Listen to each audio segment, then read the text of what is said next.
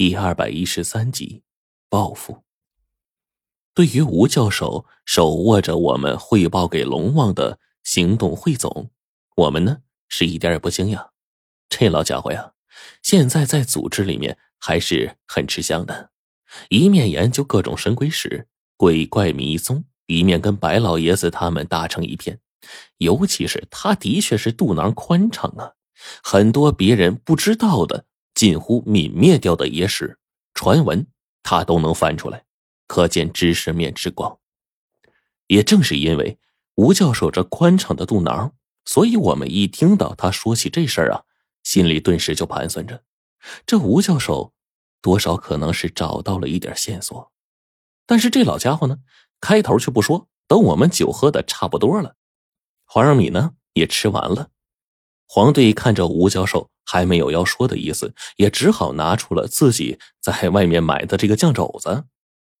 这肘子呀，是我们新发现的一家，距离呢太远啊，往往不好捎带，但是味道着实的好。吴教授之前吃过几回，这有些想了，才跑过来的。我现在真是怀疑这老教授啊，过来给我们提供线索来，这是提供线索呢，还是为了吃来了呀？吴教授拿着这个酱肘子，死活就不放了，连着吃了俩呀。这桌子上一堆骨头，吃的是满嘴流油，粘的那老花镜上都是。等这一切都搞定了，他才打了个饱嗝，进入正题了。呃，这个建文帝啊，当年削藩啊，将自己几个藩王叔叔啊给杀了。呃，燕王朱棣一见不好，赶紧起兵造反。岂料呢，竟然成功打入了京都。建文帝旧臣被屠戮，妻儿啊被贬了，死了，只留下建文帝啊逃出宫外不知所踪。哎，这是正史记载。那么我说到这儿，你们最关心的一个问题是什么呀？我跟黄队几乎毫不犹豫的跟吴教授回答：“那自然是建文帝下下落呀，他逃出皇宫去哪儿了呀？”这史书好像没交代吧？这朱棣估计也没找到，建文一生的行踪都是个谜呀。我随即呢就把自己知道的跟吴教授一说，谁知道？吴教授当即就摆了摆手。我想啊，这朱棣啊，最后是找到了自己的侄儿了。吴教授呢喝了口水，顺顺喉咙。然后又说：“哎呀，这个朱棣呀，呃，对建文帝呢，旧臣和亲属就根本不放过，手段残忍，世所罕见。这又恐怕这个建文帝起兵复夺江山，暗派能臣干吏，全国寻找，这一去数十年啊。史书记载。”朱棣最后一次御驾亲征，走到半道上，寻找建文帝十数年的那个大臣回来了，跟着朱棣从夜晚聊到天明，意犹未尽。然后呢，朱棣叹了口气，心软了，顾惜着多年的叔侄名分，没有赶尽杀绝。关于吴教授的事实，我自然不会怀疑。不过呢，我就想知道。这个老教授现在跟我在这儿不断的拽这个这个这个建文帝朱允文的事儿，他究竟是为了干嘛呢？黄队比我还直接，他直接就问了：“您老啊，别跟我拽文了啊，都知道您老知道的多，您就说说这事儿跟巴山玉洞什么关系？”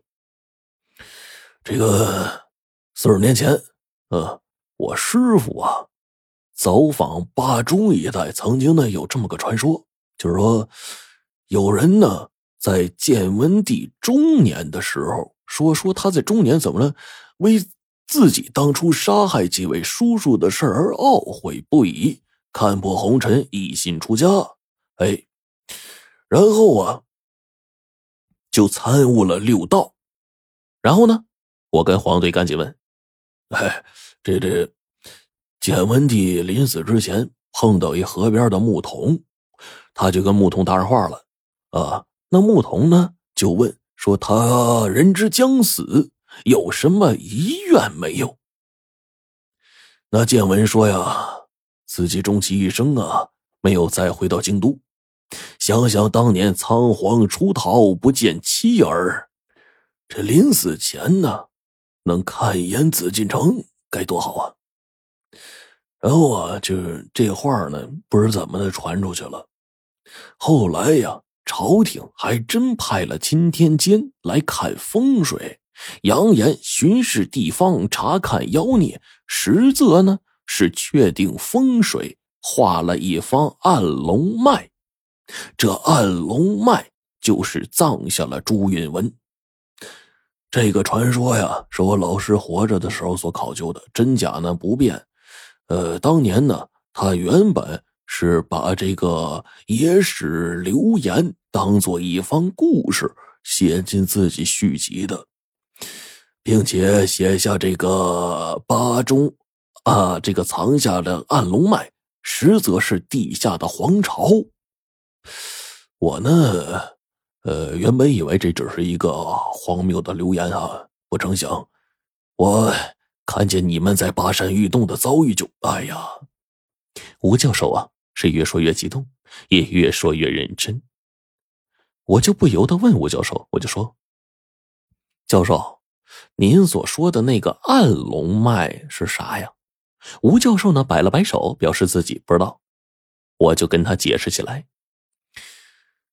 这世间啊，呃，分这个就这么说吧啊，世间的宅院分阴宅和阳宅，龙脉也是有明和暗啊。太极运、麒麟捧圣、九龙抬头，这都是阳间大风水的龙脉。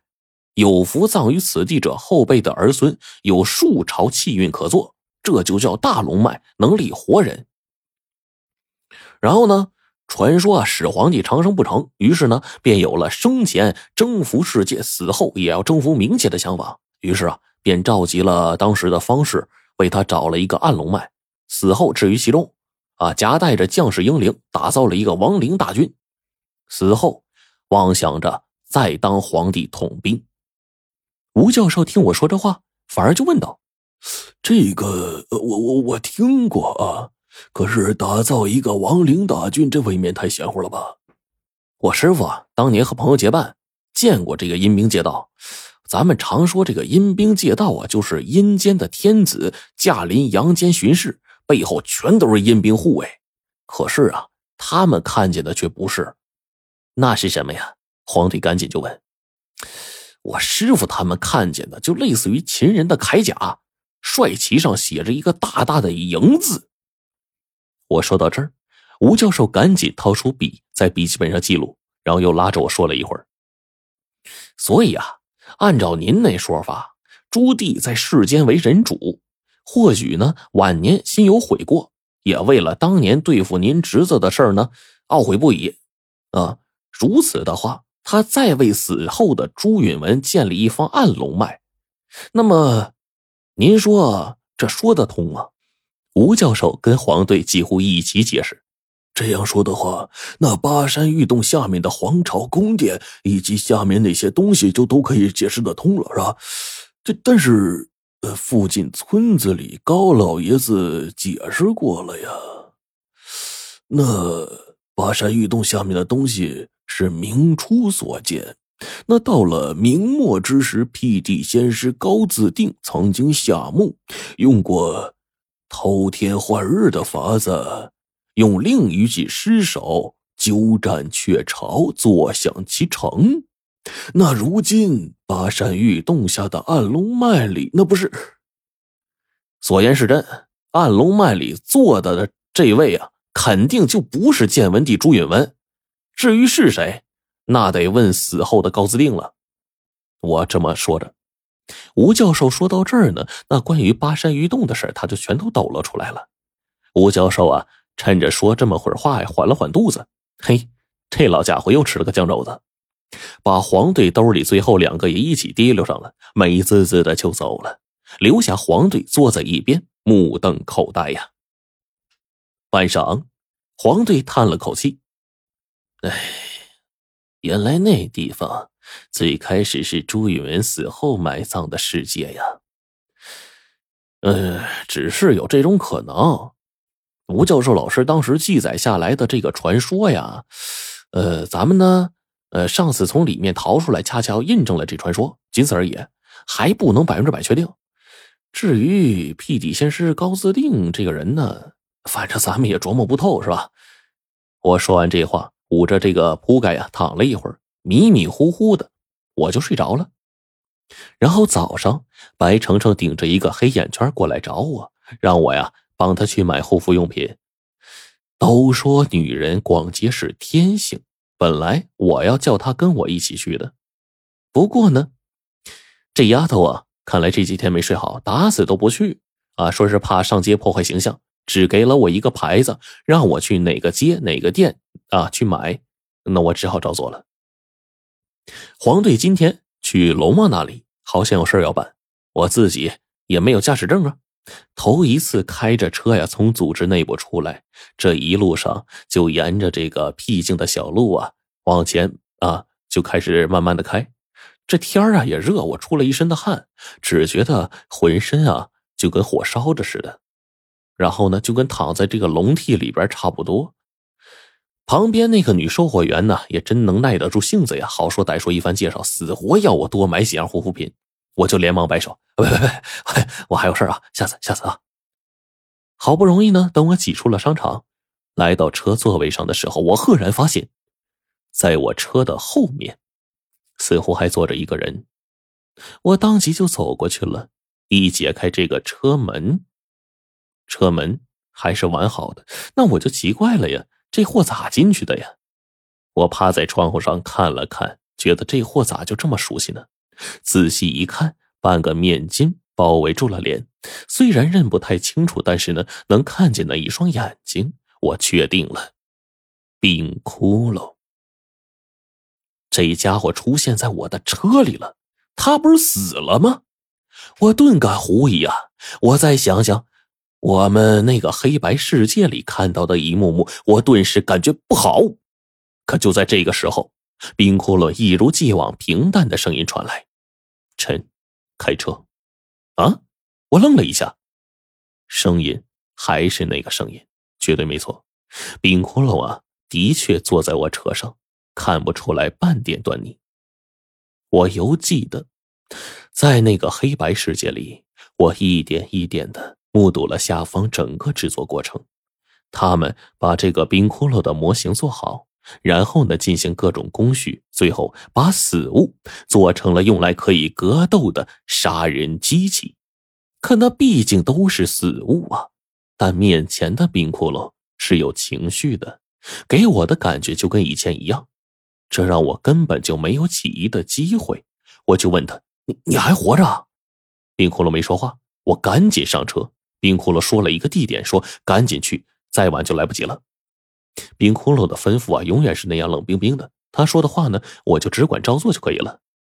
我赶忙开车，一面开一面在心里揣测着：虽然我跟冰窟窿啊是队友，但是现在呀，过去这么长时间，他明明都死了。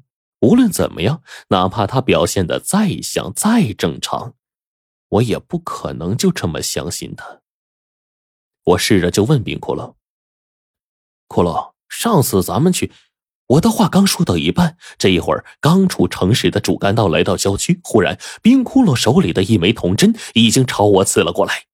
他在后座，我在前方正开车，又是第一次啊！我这会儿拼命的踩住刹车，整个车在路上拐了一个弯，差点撞到了下面的草莓大棚。冰窟窿。当即又来了一下，我在前面根本就不好躲闪，又没有空间躲避，在避无可避之间，我躲过了要害，被冰窟窿一钢针死死扎进了后背，几乎贯穿了，鲜血就从身上流下来。冰窟窿一把拔出铜针，竟然朝我的脑袋上又刺了过来。